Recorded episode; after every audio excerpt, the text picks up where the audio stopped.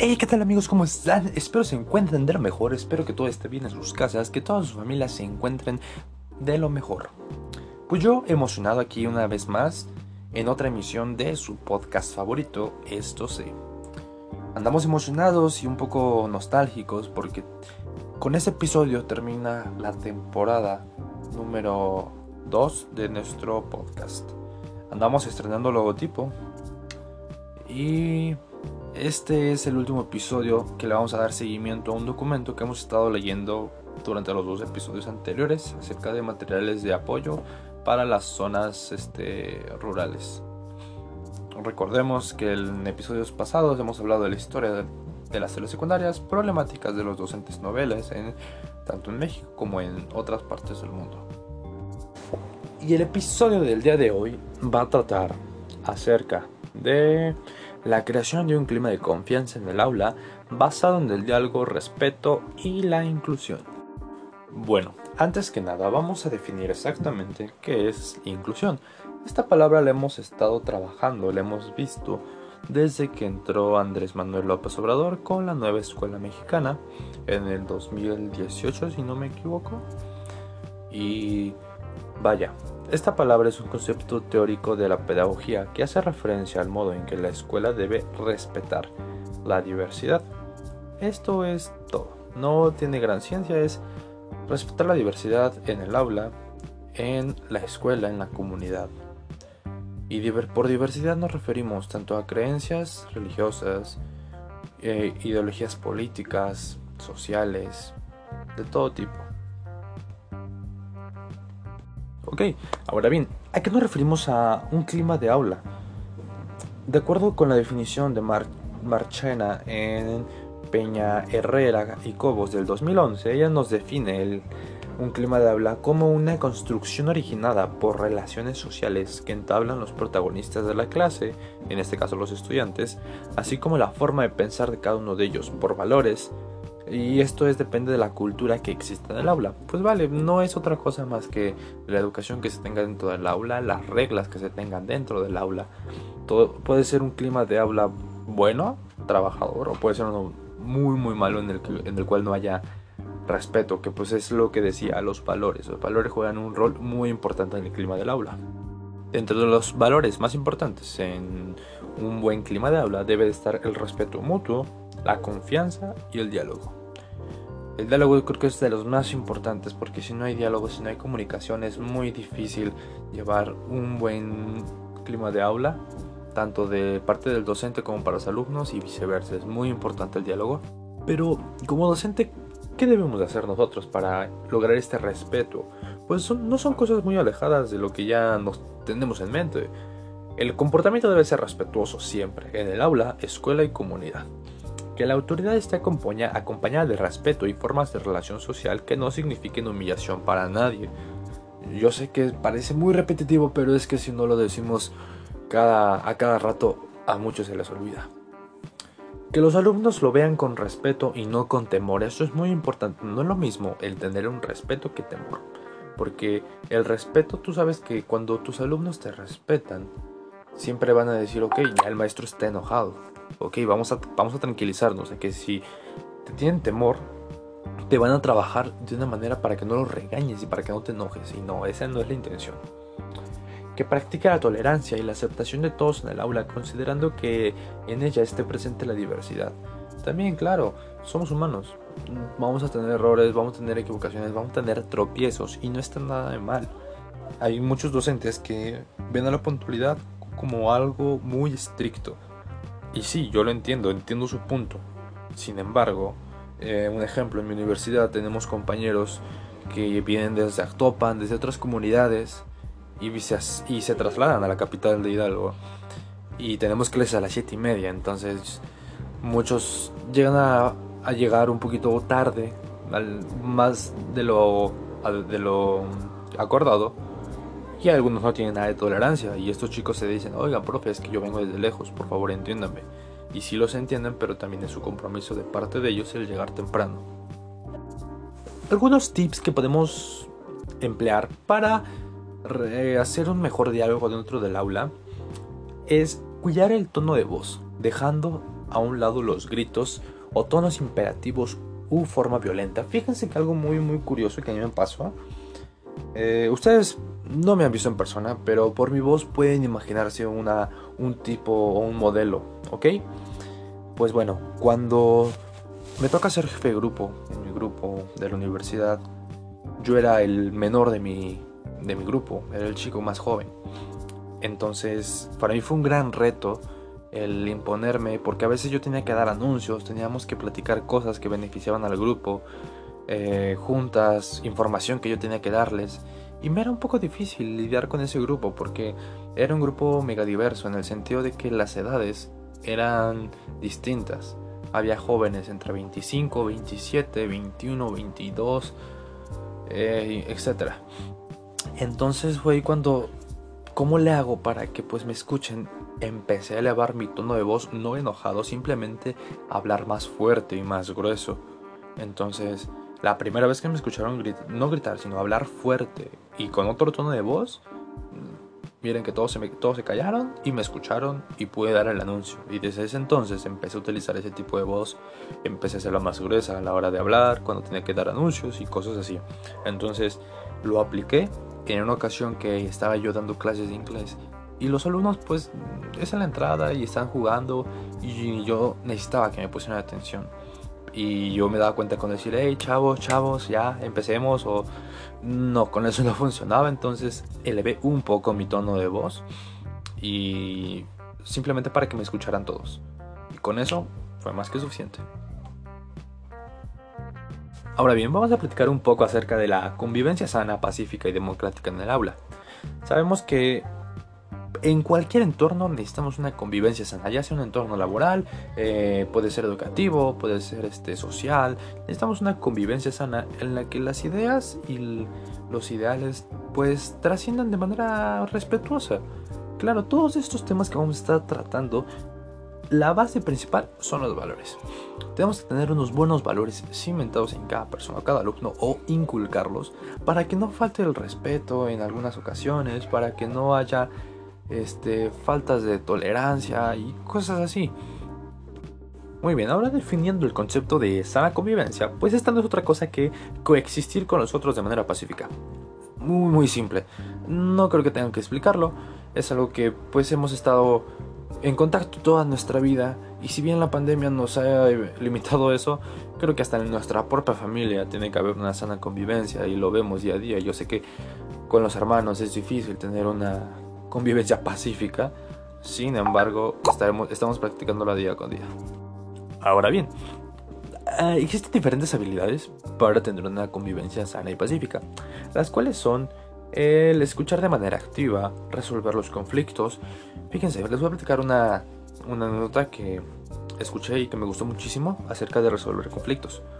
Pues resulta que esta historia es de una persona que estaba en Tulum y iba a entrar a un restaurante.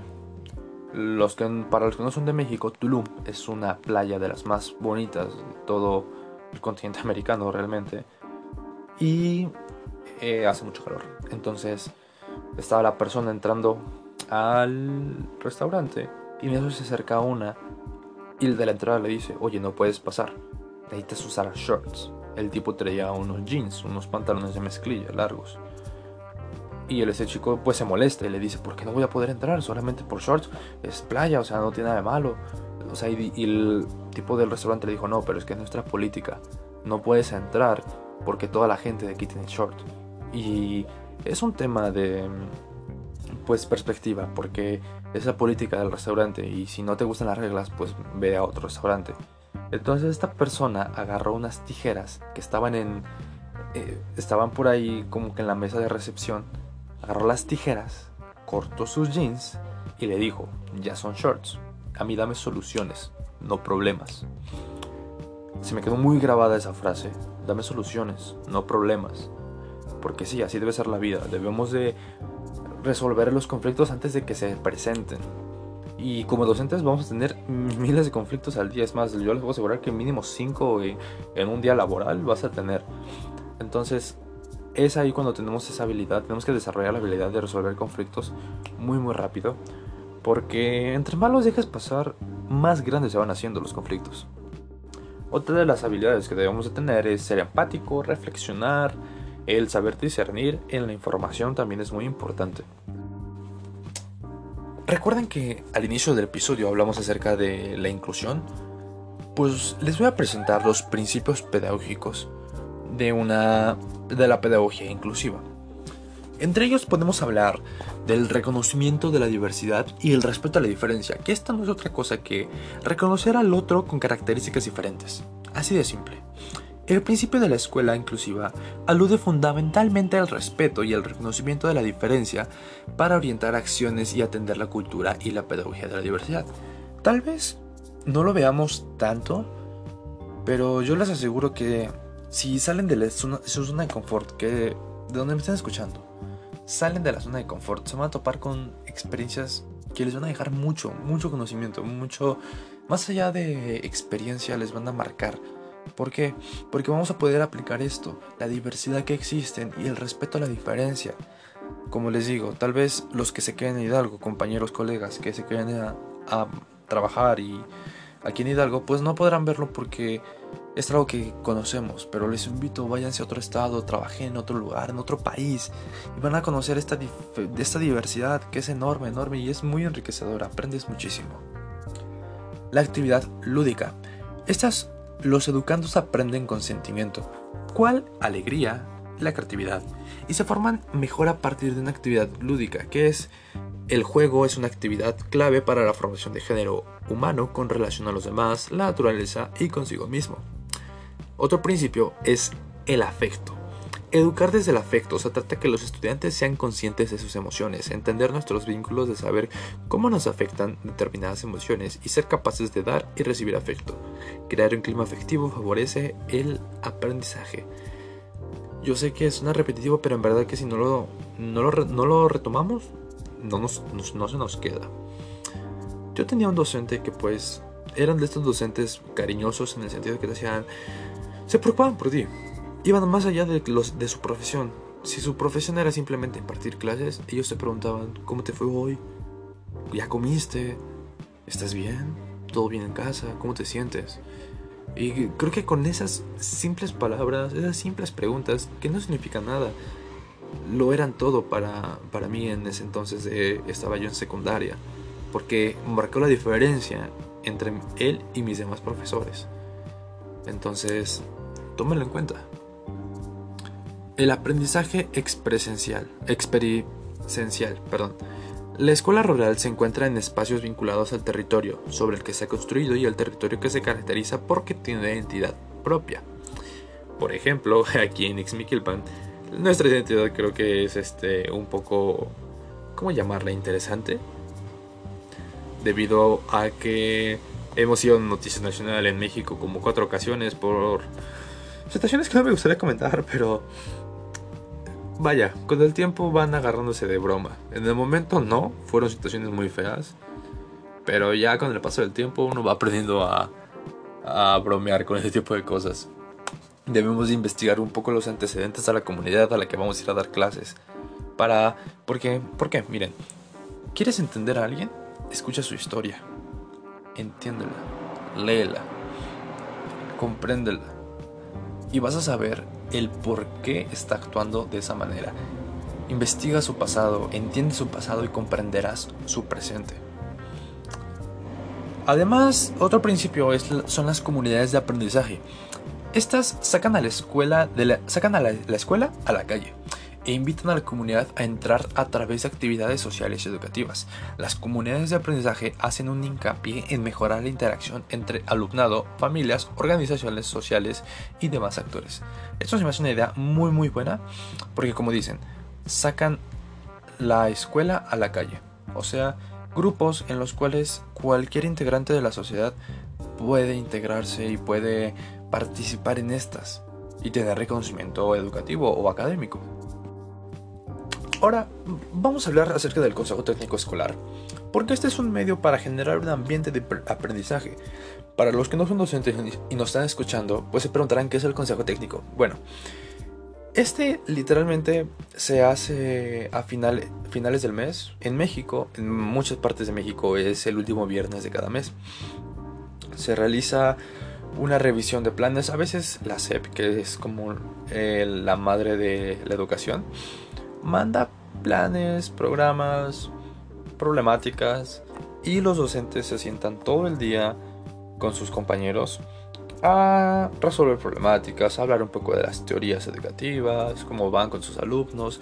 Y es aquí cuando se platica, si tienen un alumno problema, los docentes van hablando de la situación y se dan consejos para mejorar. Eso es el consejo técnico. Y esto a mí se me hace muy interesante porque yo lo vi desde la parte del alumno. Cuando yo iba en secundaria, yo lo he contado en otros episodios, yo tenía una novia que pues era un poco problemática y me causaba problemas a mí. Entonces me enteré tiempo después que los profesores en el consejo técnico se daban su punto de vista de cómo yo iba en las clases. Y era muy curioso porque entre ellos se daban sus consejos y decían, no, pues en español Román va bien, pero en historia le, flojea mucho. Y en física no lo he visto muy distraído. Y en historia y en inglés no, en inglés es muy aplicado. Y se daban y daban, trataban de responder esas preguntas del qué está pasando. Porque pues como profesionales, ellos daban su punto de vista desde cada, desde cada materia y llegaban a una conclusión. Todo esto para mejorar al alumno, para que mejoren y ayuden a esta persona. Y así pasa con todos los alumnos que pues tienen problemas tanto académicos como personales y que los externan. Ahora bien, este tema se vincula con el siguiente que es la atención y la prevención de la violencia sexual en la escuela. De acuerdo con la Ley General de Derechos de las Niñas, Niños y Adolescentes, eh, incluye Establecer y aplicar sanciones que correspondan a las personas responsables de centros de asistencia social, personal o servicios públicos que realicen, promuevan, propicien, toleren o no denuncien actos de acoso sexual, conforme a lo dispuesto en esta ley y demás aplicaciones. Por esto, es necesario cuidar de manera colectiva que los alumnos cuenten con condiciones de seguridad en todos los espacios físicos, educativos, en especial lugares de tránsito escaso o temporal, tales como los talleres, aulas de cómputo, patios traseros, bodegas y baños. Eso es muy, muy, muy importante tenerlo en cuenta y pues estar al pendiente.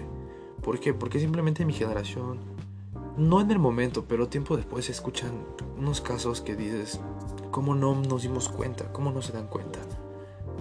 Es increíble la cantidad de personas o de niñas que tienen historias con, con acoso sexual. Y lo vemos tanto en redes sociales, lo hemos visto más en movimientos, pues, que han salido a manifestarse a las calles. Y qué triste que tenga que ser así realmente. Qué triste que tengas que manifestarte por algo que te pasó a ti y que no tuviste la culpa realmente. El castigo corporal o físico es todo castigo en el que se utilice la fuerza física y que tenga por objeto causar cierto grado de dolor, malestar, aunque sea leve. En la mayoría de los casos se trata de pegar a las niñas, adolescentes o niños, manotazos, bofetadas, palizas con la mano o con algún objeto, azote, vara, cinturón, zapato, corbata en este caso, cuchara de madera, etc. Pero también se puede consistir en, que, en dar puntapiés, zarandear, empujar a los niños, arañarlos, pellizcarlos, morderlos, tirarles al pelo, etcétera, etcétera, etcétera. Más en esta edad es cuando los niños empiezan a tener este contacto físico frecuente, se empiezan a, pegar, a molestar y pues va a haber niños que no aguanten y tenemos que estar muy muy al pendiente de la manera en que se están llevando porque final de cuentas somos los docentes y si algo le pasa a nuestros niños, el único que va a dar la cara vamos a ser nosotros. Así que por su bien, estén al pendiente de los jueguitos que tienen sus alumnos y si bien no los pueden evitar, traten de mostrar las consecuencias que pueden llegar a pasar. Ahora vamos a hablar del abuso sexual como tal, un tema muy muy delicado, que espero que no nos censuren el podcast por esto, pero vamos a tratarlo lo más profesional que podamos. ¿Por qué? Porque a pesar de ser 2021 y a pesar de que estamos en la época que estamos, sigue siendo un tabú hablar de esto. Y más porque muchos de los docentes que están en práctica actualmente o que están laborando tienen una educación distinta a la que estamos teniendo nosotros como docentes noveles. Son de un método tradicional en los cuales era tabú hablar de sexo, sexualidad, y aún siendo maestros les costaba dar estos temas. Simplemente mi consejo que les puedo dar es si ustedes, o sea, hay ciertas, ciertos indicadores emocionales en comportamiento, vaya. Vamos a hablar acerca de ellos. Cuando un alumno puede, puede ser eh, muy tímido, callado, poco sociable, es un indicador de que algo anda mal. Algo anda mal, necesita apoyo. Y, pero es que también no solo implica eso. Conozco un caso de una niña que era muy alegre, era del 10 en la secundaria y vamos enterándonos saliendo de la secundaria que estaba embarazada y el, el papá del niño era su propio papá de la niña. Ella nunca denunció, nunca dijo nada y daba su mejor cara. Entonces, hoy en día es muy difícil identificar estos casos. Es muy, muy difícil. Pero nosotros como docentes tenemos esa labor y esa tarea. O sea, imagínense como unos superhéroes que tienen que rescatar a los ciudadanos. Así visualicen, visualícenlo. Recuerden los historietas, los cómics, las películas. Porque eso es lo que somos, somos unos superhéroes.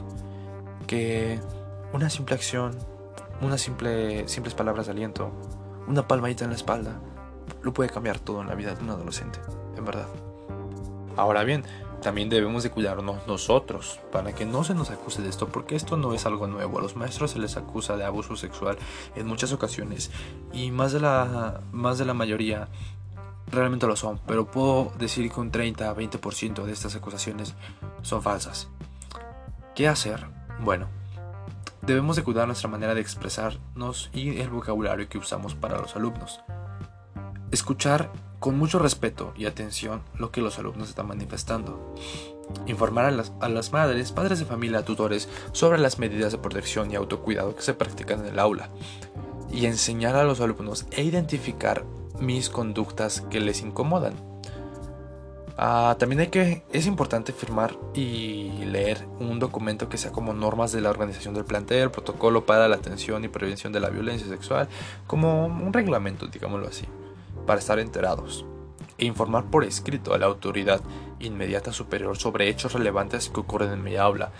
Reporten, no se queden nada porque al final de cuentas, si pasa el tiempo, la culpa la van a tener ustedes. Mucho ojo, mucho cuidado con eso.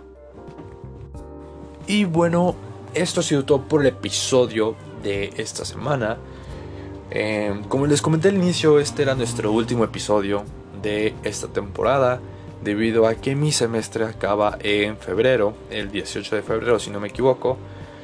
Em, tal vez estemos lanzando otro episodio que pues vamos a hablar de un tema que ustedes nos manden al correo. Pueden mandarnos su tema de preferencia a velázquezfalconjuanroman.com para tratarlo en el siguiente episodio. El siguiente episodio va a ser para conocernos. Les puedo platicar un poco acerca de mí, puedo platicar acerca de cómo yo veo la educación, o si quieren puede ser un tema totalmente diferente a lo que hemos estado trabajando. Va a ser el episodio especial, así que espérenlo, estén atentos como siempre, estoy agradecido con todos ustedes por escucharme. Estoy agradecido por lo que hemos llegado a hacer en este, este trayecto. Muy, muy agradecido con ustedes. Esto es para ustedes y de ustedes. Es para aquellos profesores que estén pues desubicados, que no sepan qué hacer y que quieran unas palabras de aliento. Aquí se pueden venir a refugiar y aquí estaremos cada semana lanzando un nuevo episodio con un tema nuevo de interés para ustedes. Cuídense mucho. Eh, yo soy Román Velázquez y esto fue Esto sé.